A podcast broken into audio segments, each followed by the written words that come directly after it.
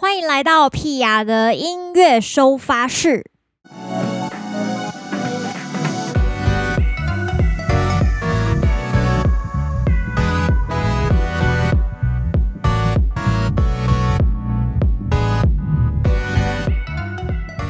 来到新一集的音乐收发室了，今天要跟大家聊什么呢？呃，这几天我去了花莲两天。为什么要去花莲呢？虽然大家都知道花莲好山好水好地方，除此之外呢，那边也有很多非常有趣的活动。那我这次去参加了一个，就是慈济科技大学跟呃绘制教育协会他们一起呃做的一个活动，它就是音乐创作营。然后顾名思义呢，就是要我去担任音乐创作营的导师啦。然后就是带领那边的花东的呃高中生，然后让他们在两天内写出一首歌。为什么想要跟大家分享这两天在做些什么事？因为我真的觉得实在太精实了。我每次都去参加营队的时候，我每次都觉得哇，就是很开心、很感动。然后，但是回家都觉得哇，真的是太累，累到就是都快要笑不出来，这样讲话、唱歌都快要没有力气了。对，而且我们因为我们的行程其实是这样子的，就是从第一天开始呢，早上九点就要上课，但学生们大概八点就会到了，然后八点到九点呢，他们会有一个呃，就是需要填写一些资料啊，比较行政性质的呃一个。一个时段，那填完资料分完组之后，我们就会开始上课。所以我们会从早上九点开始上课，一路上到晚上的九点，没有错。当然中间还是有休息啦，就大概一个小时上一堂课，就会休息一下下这样子。对啊，然后像我们礼拜五那天，我们早上就是教呃写歌词啊，写旋律啊，对，然后下午就会教一些教唱歌啊这些东西。那其实就是我自己的经验分享啦。然后我们遇到的状况很有趣，因为这些小孩呢，他们都是花东，呃，不是只不是只有花莲，他们也有台东的同学。那大家可能比较没有概念，就是比方说我们在台北办活动，也有可能会有呃，可能台中的朋友会来看，对对对。那大家想象一下，从台中坐车来到台北，其实。蛮方便的，你坐个客运可能一个多小时，一个半小时可能就到了，大概是这种概念。那但是对花东来说呢，其实台东到花莲是还算蛮有一段的，对，所以对一个高中生来说，要从台东坐车再到花莲来参加这个创作营。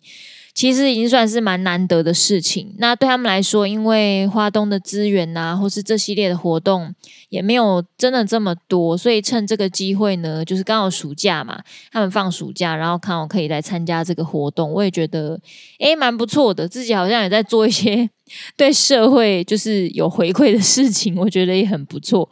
当然，我也是有薪水的啦。对，我也不是做慈善事业的，但我觉得这两天让我觉得蛮感动的。为什么呢？今天就是想要跟大家聊这个感动的部分。嗯、其实我后来觉得人类啊，真的是潜力无穷。呃，怎么说呢？因为我们这个创作营呢，除了有一些同学可能会有简单的乐器基础，比方说他可能会简单的弹唱啊，或者是他会弹一点点呃键盘啊、钢琴啊这类的东西，或者是呃他曾经有一点点乐团演出的经验啊，但还是有部分同学是完全没有经验，然后也没有写过歌的，也没有练过乐器，就对了。所以刚开始我们在分组的时候，我就问大家说：“诶，你们那个我们现在这样子，有学过乐器的，有一点基础的，大家站我的左手边；那完全没有学过乐器的，也不懂乐理的，站我的右手边。”然后学生就问说：“老师，那我吹直笛，我小时候吹过直笛，这样算是有学过乐器吗？”诸如此类的一些状况，对。那后来呢，就是让大家分组之后，每一组就要去写自己的歌嘛。所以他们真的是从无到有，就是完全没有写过什么样的歌，好像整个呃团体里面只有一个人有有一些累积自己的作品啦，但看起来好像还不不算完全的这么完整这样子。对。那透过这次活动，他们每一组都写了一首创作，而且我都觉得还蛮好听的。然后我，因为我们第一天上完课之后，第二天一样，早上九点开始上课，就教一些呃软体的使用啊，软体编曲的使用。然后下午就教了一些跟舞台啊、进阶编曲有关的东西，真的是非常精实，就是把一些跟音乐有关的内容全部在两天之内就是教给大家这样子。那晚上就马上要有一个惩罚，那他们的成发呢，这个成果展就办在花莲的文创园区，没有错。鄙人，也就是我本人，要担任这个呃这个成发成果展的开场，对对对，然后还遇到蛮囧的事情，就是因为我原本收到的消息是我可以唱十分钟，那大家我不知道对十分钟的概念是什么，十分钟差不多就是讲一点话，唱个两首歌这样子，让大家拉一下，这样差不多十分钟。结果呢，我大概就是做了一个简单开场，讲讲话，好，唱了第一首歌，唱完之后。主持人就马上上来了，然后看我迟迟没有要下去的意思，一直问我说：“那皮亚老师还有什么想要跟我们学员就是传达的吗？”这样，我想说，我还有一首歌还没唱完呢，但我想我好像就是要被赶下台了，这样，所以我就说：“哎，大家不要紧张，等下上台要好好享受舞台哦，谢谢大家。”然后就默默下台了。你知道，在舞台上就是常会有那么多惊喜，没有错啊，这就是所谓的惊喜。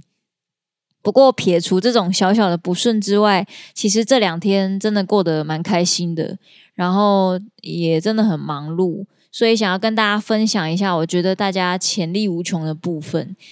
那像刚才有跟大家聊到说，刚开始因为大家对于写歌其实也没有什么想法，对，那而且我们一般人其实会对写歌有一种。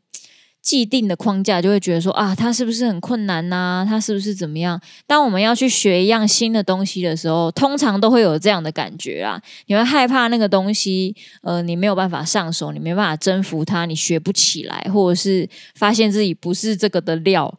对，但是我觉得学东西其实，呃，并不是先从能力开始看，而是从兴趣开始看。就是说，你在接触某一样，也许你有可能会喜欢的东西的时候，你是用什么样的心情去接呃去接触它的？比方说，诶，这个好有趣哦，我想要试试看。然后这个好像诶很好玩，我来试试看。我觉得只要是抱有这样子的想法开始的，基本上。都还可以蛮顺利的，可以做到。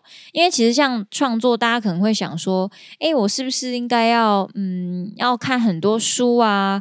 我是不是要看很多电影啊？然后我要常常怎么样怎么样啊？要看字典、翻词典啊什么的。”其实我觉得写东西呢，就是你要先试着开始记录你每天的心情，或是呃你发生的小故事，或是朋友发生的小故事。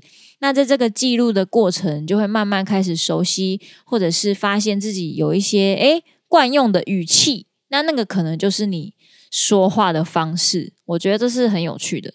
但是当我们没有开始进行写的这个动作的时候，其实你会觉得，诶，我好像写不出来这样。那像刚开始我在教这些同学们写的时候，我发现每一组每个人也都是写少少的，就是写个诶两三句。那因为我就跟他们说，好，我们现在定三个主题，第一个就是写你的生活。然后，比方说你呃生活中常常会有什么样的事情？比方说，因为他们是学生嘛，所以他的生活可能就是诶在学校啊，然后跟同学的相处啊，跟老师的相处啊，或者是在课业上面啊，有没有遇到什么困难呐？交朋友的困难呐，等等的，或是谈恋爱啊，等等的。然后第二个点呢，就是要大家写跟眼泪有关的，眼泪其实就比较好发挥嘛，因为。眼泪就是写比较情绪的东西，那大家应该大部分都比较容易朝情歌啊，就是悲伤的歌的那个方向去抒发，应该也算是一个我觉得比较好发挥的主题。这样子，第三个好像就是请他们随笔，你想要写什么，看到什么写什么。比方说，你看到橡皮擦，你觉得橡皮擦。他的心情是什么？他此刻被你拿来使用，他的心情是什么？你也可以呃自自比为橡皮擦，为他写一首歌。对，那我那时候就定了三个主题，然后我就有看到一些学生，他可能第一个他写他的生活，他就开始写早上呃八点开始上课，呃，然后什么几点到几点吃饭，然后几点到几点睡觉，每天只睡。七小时太少。每天都睡不饱，类似这样，就是他开始记录他的生活，这样子，我觉得也蛮有趣的。然后有些同学写眼泪，就开始会写一些情歌的感觉的，对，我觉得也很有趣。但是当然每个年纪的用词不太一样啦，所以其实在流行音乐上的表现，那那一天我就跟大家举例说。像大家，呃，他们这个年纪就很喜欢高尔宣，对。那其实像我的年纪听高尔宣，我就会觉得哇，很年轻，对，就是骑档车啊，然后就是对，跟爱人一起，就是追女友，骑骑档车追女友这样子，一个比较偏呃八加九的一个概念，对。但是我的生活已经比较不是这样子了，所以我听就比较没有共鸣。对，没错，这件事情也是重要的，所以写的东西也会决定呃你的受众可能是谁，因为你写出来的东西，你要看你的受众有没有受到共鸣嘛。那当然就是要跟你的生活、跟你写的东西比较相近的，他们才会觉得，诶，没错没错，你说的是对的，就是我每天也是骑挡车去接女友，大概是这种感觉。对，这其实蛮有趣的，然后。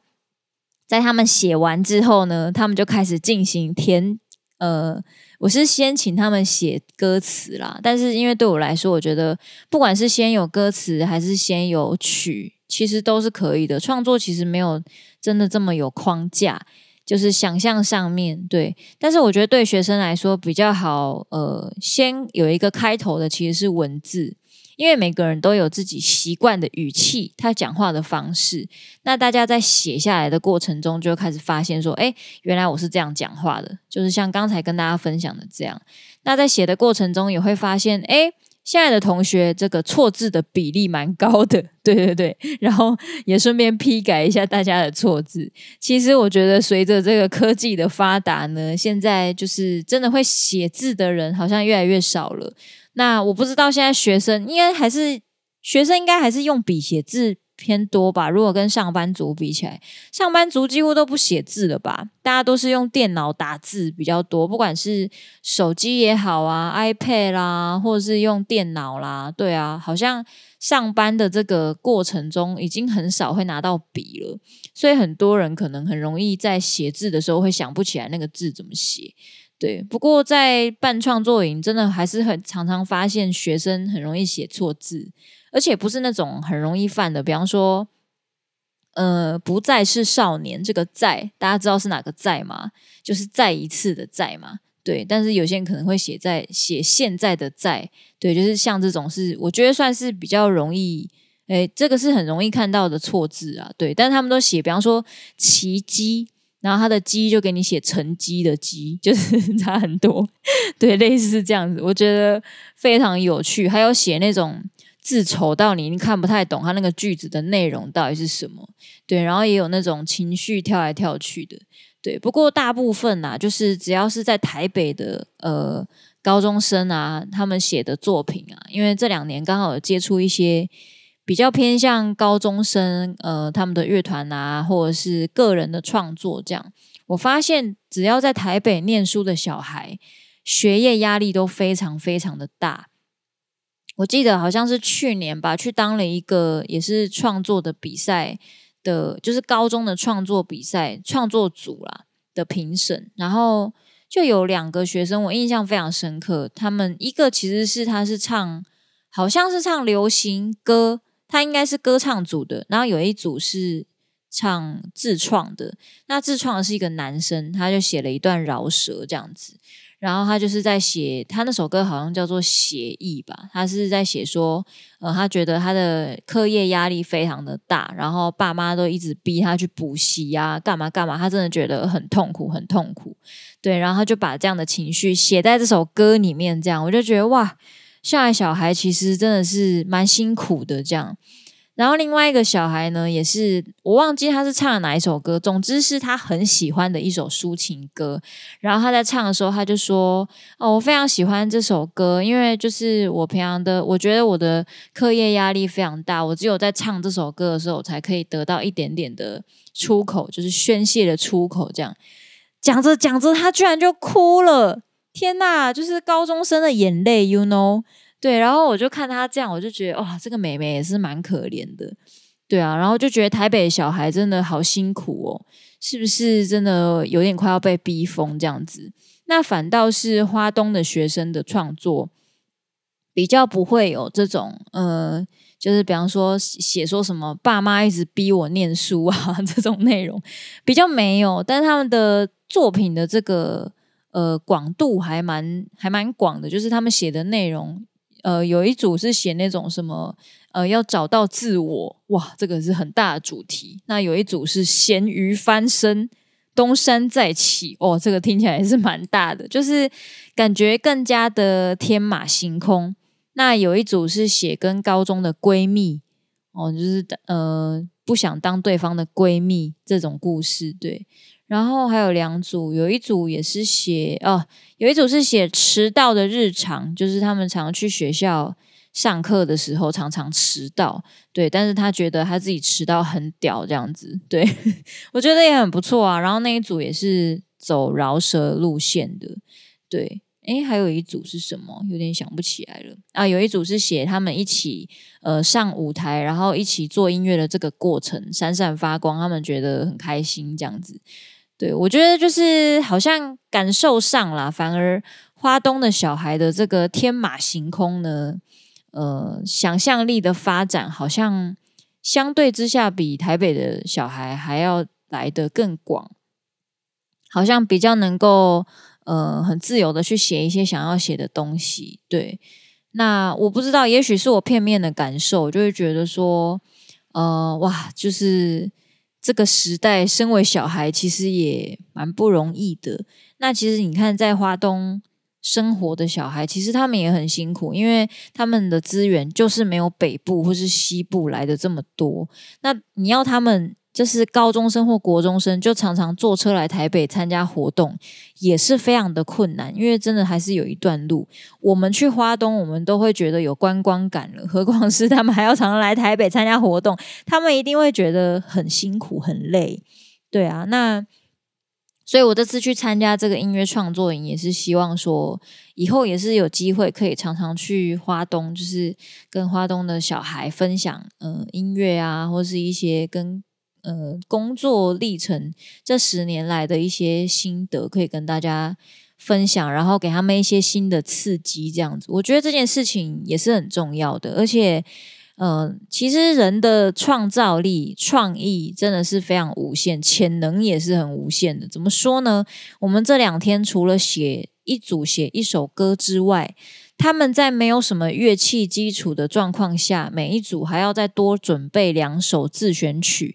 也就是说，在两天内呢，你写完这首歌，你还要编完哦，你还要决定你的乐器要弹什么哦，然后大家要负责唱哪些哦。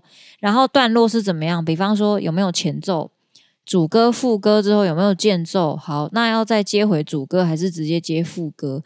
那这整首歌大概多长？这些都要决定好哦。之外，他还要再多练两首歌，然后在第二天的晚上七点就要发表了。哇，我真的觉得超惊。那我就非常的担心，因为就是怕大家上台会支支吾吾，就是很担心这样子。所以，我们从第一天呢，从下午开始，我们就尽可能让大家呃有一个小小的惩罚练习，就是让他们直接在教室里面上台，然后跟大家分享，跟其他的组分享，诶，他们的创作是什么，就是目前练习的成果这样子。那我们总共让他们上台，包包含总彩大概是四次。所以大家实际上真的上了舞台的时候，已经可以侃侃而谈了。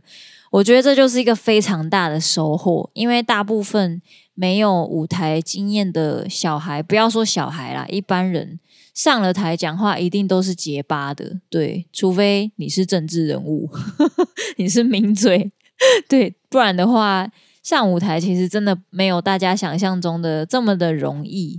对，那我看他们这两天到最后的演出，我真的觉得非常的成功。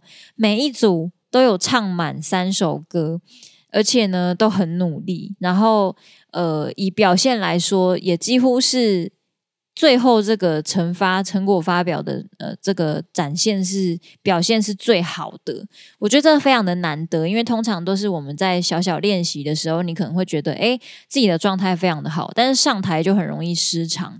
但是这些小孩呢，在最后一刻完全撑住，我觉得超级棒，其实。当下的感受其实非常的深刻，就觉得啊、真的是太为他们感到骄傲了，然后非常的感动。这样子，大家不呃不但有吸收进去，而且还有努力的展现出来。这样，我就觉得人的韧性真的是呃很不错。对，就是能力其实很无限呐，大家不要。呃，轻易的局限自己不能怎么样，不适合什么。对，有时候真的是你必须要尽了全力，你才知道自己能不能跨过呃那道门槛。有时候也不是跨不跨的问题，而是你到底有没有做。对啊，所以在教小孩的过程，我觉得我自己也获得很多，所以今天也想要跟大家分享这个心情，这样子。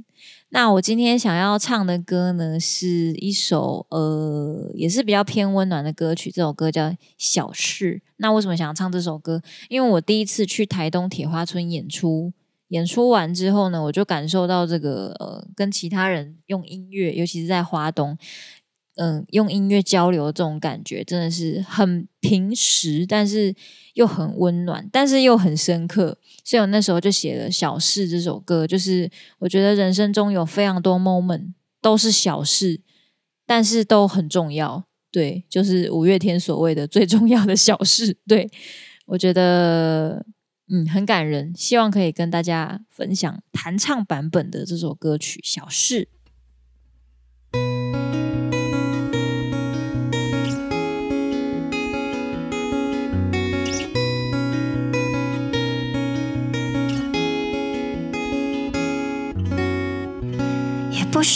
真的花很多时间想那些往事，聊起了过去也格外怀念住过的房子，小小的步伐拉起长长黄黄的影子，想着未来会是什么样子，我还没准备好，很多缘分总在一念之间。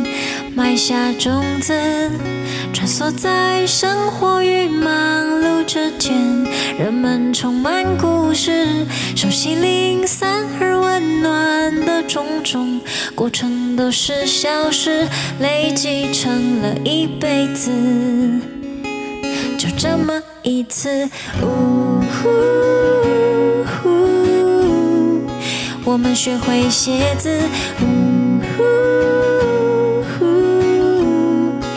决定为爱而坚持，呼，最珍贵的一辈子，什么会是你最想写下的故事？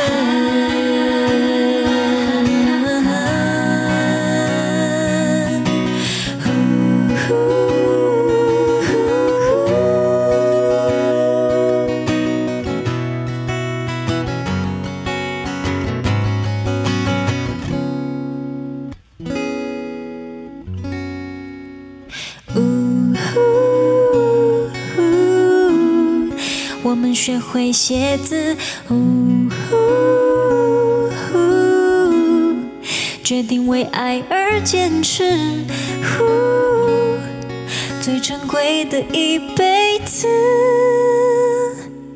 什么会是你最想写下的故事？最想写下的故事。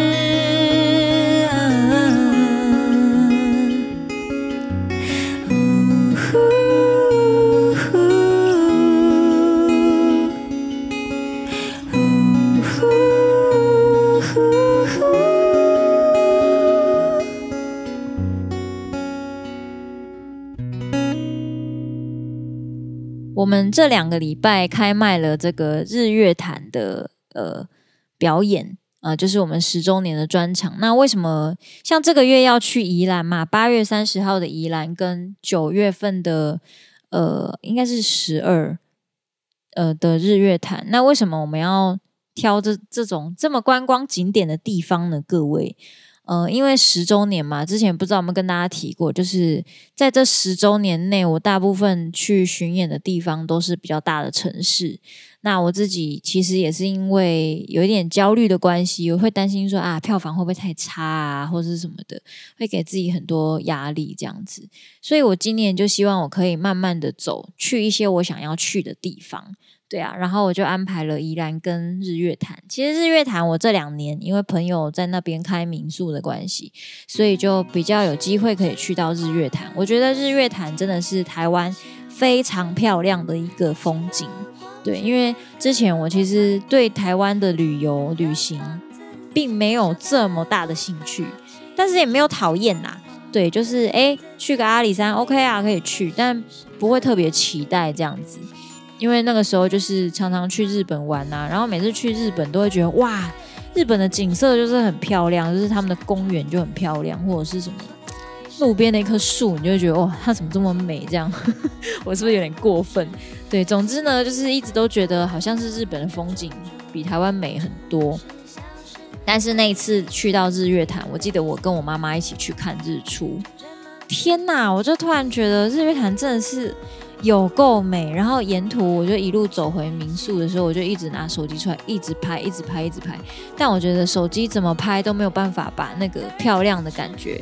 非常完美的收进照片里面，真的只有用眼睛才可以确认那个感觉，然后用皮肤、用身体去感受那个阳光晒在身上那种，呃，不会很刺却很温暖的那种感受。我觉得当下我真的觉得我被净化了，对，所以。呃，今年十周年，希望可以慢慢的步调带大家去很多我觉得很棒，但是我很少去的地方。也希望大家可以就是抽空跟着屁雅一起去到台湾的各个角落休息放松一下。八月三十的宜兰场，如果你还没有购票的话，赶快去买票。八月份这个九月就要开学了嘛，希望在九月前可以跟大家先来个一日宜兰游。哦，我们要去的是罗东，罗东好吃的东西非常多。那我们最近也在这个粉砖上面有跟大家介绍一些宜兰罗东的景点，所以如果那天呢，你刚好想要安排这个一日游的话，赶快赶快去购票来看一下屁雅的演出。那九月中呢，这个日月潭我们也是走周末的路线。其实日月潭没有很难去，大家跟你们分享，我呢都是直接坐这个台湾好行。那就是你从高铁站，你先坐到高铁台中站之后，你从高铁台中站直接转客运，他那边就可以排队，你就坐台湾好行的客运，它可以直达日月潭，然后到那边你再走路去其他的民宿，这样子我觉得很方便，因为我去都没有开车，然后我都是跟我妈妈一起坐客运去，也是可以到达。就是日月潭的很多景点，我觉得很不错，而且通常民宿都有脚踏车可以借，对，有的好一点会借你机车可以骑这样子，所以其实也都蛮方便的，大家可以考虑这个呃这个形式，就不会觉得负担这么的大。希望八月跟九月都可以见到大家哦。下个礼拜会跟大家介绍这个 P.R. 的《恋爱太危险》Remix 的下一个一起做音乐的好朋友。那我们下礼拜见喽，拜拜。